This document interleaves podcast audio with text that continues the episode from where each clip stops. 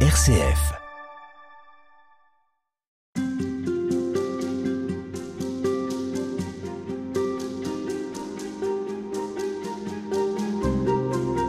Elle fait partie des personnages qui ont inspiré des artistes, des peintres, des cinéastes, des romanciers, au point qu'on ne sait plus parfois très bien qui était Marie-Madeleine. Au-delà des légendes, au-delà de l'imaginaire qui entoure cette femme qui suivit Jésus, retrouvons aujourd'hui ce que nous disent les Écritures où elle est citée 13 fois. Et c'est avec vous, Claude Domici, que nous le ferons. Bonjour. Bonjour. Vous êtes docteur en théologie, pasteur de l'Église réformée en Suisse et vous êtes l'auteur d'un ouvrage intitulé Marie-Madeleine, au-delà des légendes, la première chrétienne. Alors, dans ce livre publié aux éditions Cabedita, vous vous attachez à découvrir celle qui suivit le Christ, mais vous cherchez aussi les images qu'on lui associe et qui reflètent finalement les préoccupations propres à nos époques. Alors les représentations de Marie-Madeleine, eh bien elles disent les théologies de leur temps. Vous faites vous une lecture historique? Pourquoi autant de légendes entourent Marie-Madeleine? Alors sans doute pour plusieurs raisons, bien évidemment. Euh, la première, ça on, on, verra quand on abordera les Écritures, la première, c'était un personnage extrêmement important au début du christianisme. Ça, en analysant les Écritures, on s'en rend compte.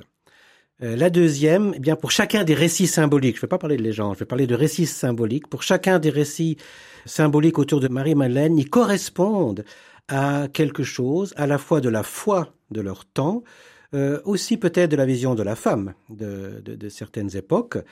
Euh, et donc, euh, c'est pour ça que c'est un personnage qui, à mon avis, est propice aux multiples interprétations.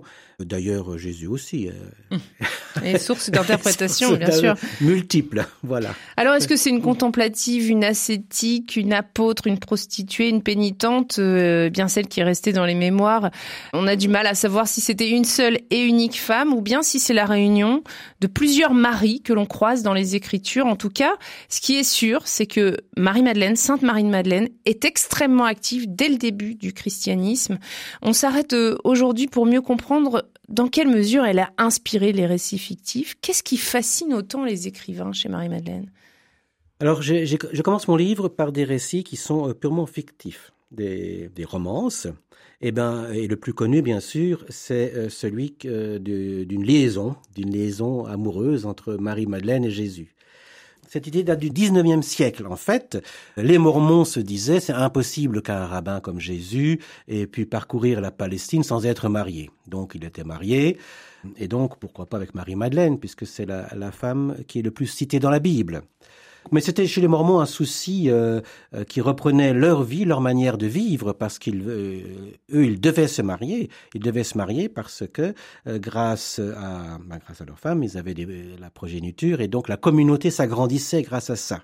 C'était donc vraiment, c'était pas du tout romantique. Mmh, donc c'était une interprétation qui instrumentalise leur propre vision. Tout à fait. Là, c'était très clair. Alors cette idée a eu beaucoup de succès à partir du XXe siècle, je dirais. L'idée d'une d'une romance entre Jésus et Marie-Madeleine.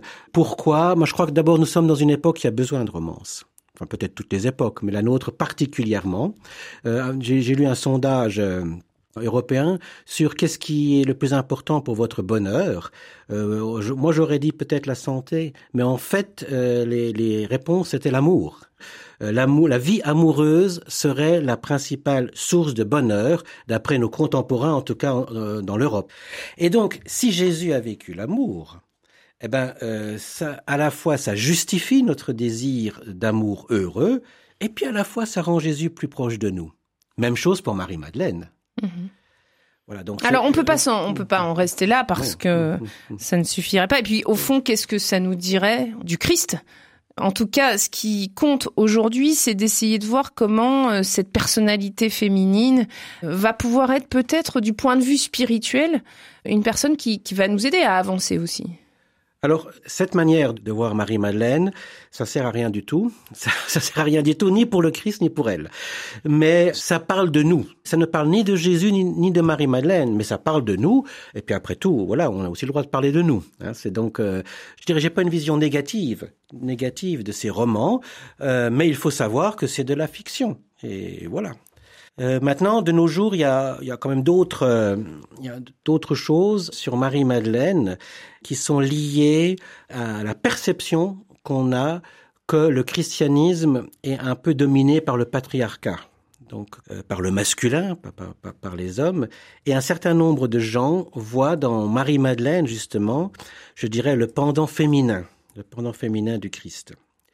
Et ça s'est beaucoup développé, euh, fin 20e, mais en tout cas au 21e siècle. Ça s'est beaucoup développé parce que ça correspond quand même à une réflexion. Euh, on se demande, oui, finalement, euh, quelle est la place des femmes dans le christianisme, et puis ce, depuis les origines. Et je dirais, on a instrumentalisé, là aussi, Marie-Madeleine, en en faisant pas obligatoirement une partenaire du Christ au sens, euh, je disais avant, de l'amour, mais je dirais le pendant féminin du Christ, avec euh, l'homme qui est euh, voilà analytique, fonceur ou je sais pas quoi, et la femme qui est plus proche de la terre, qui, qui embrasse euh, mieux les choses, qui qui a donc une vision, je dirais, plus plus globale peut-être.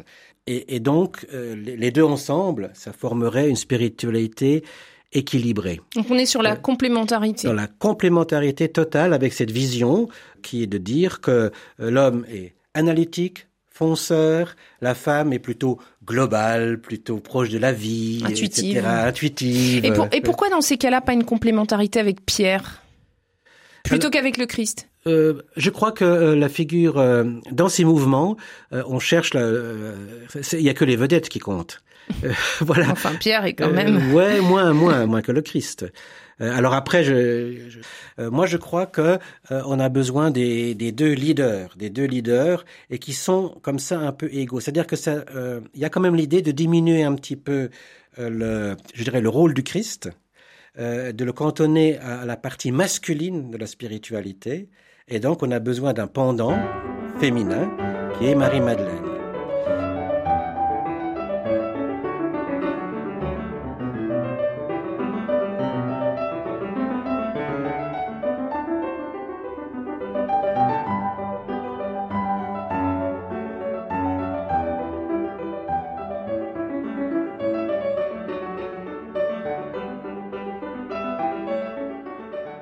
certain nombre de gens ont fait des recherches, ont fait des recherches, et il y a certains textes qui peuvent donner l'idée que Marie-Madeleine était la personne que le Christ préférait.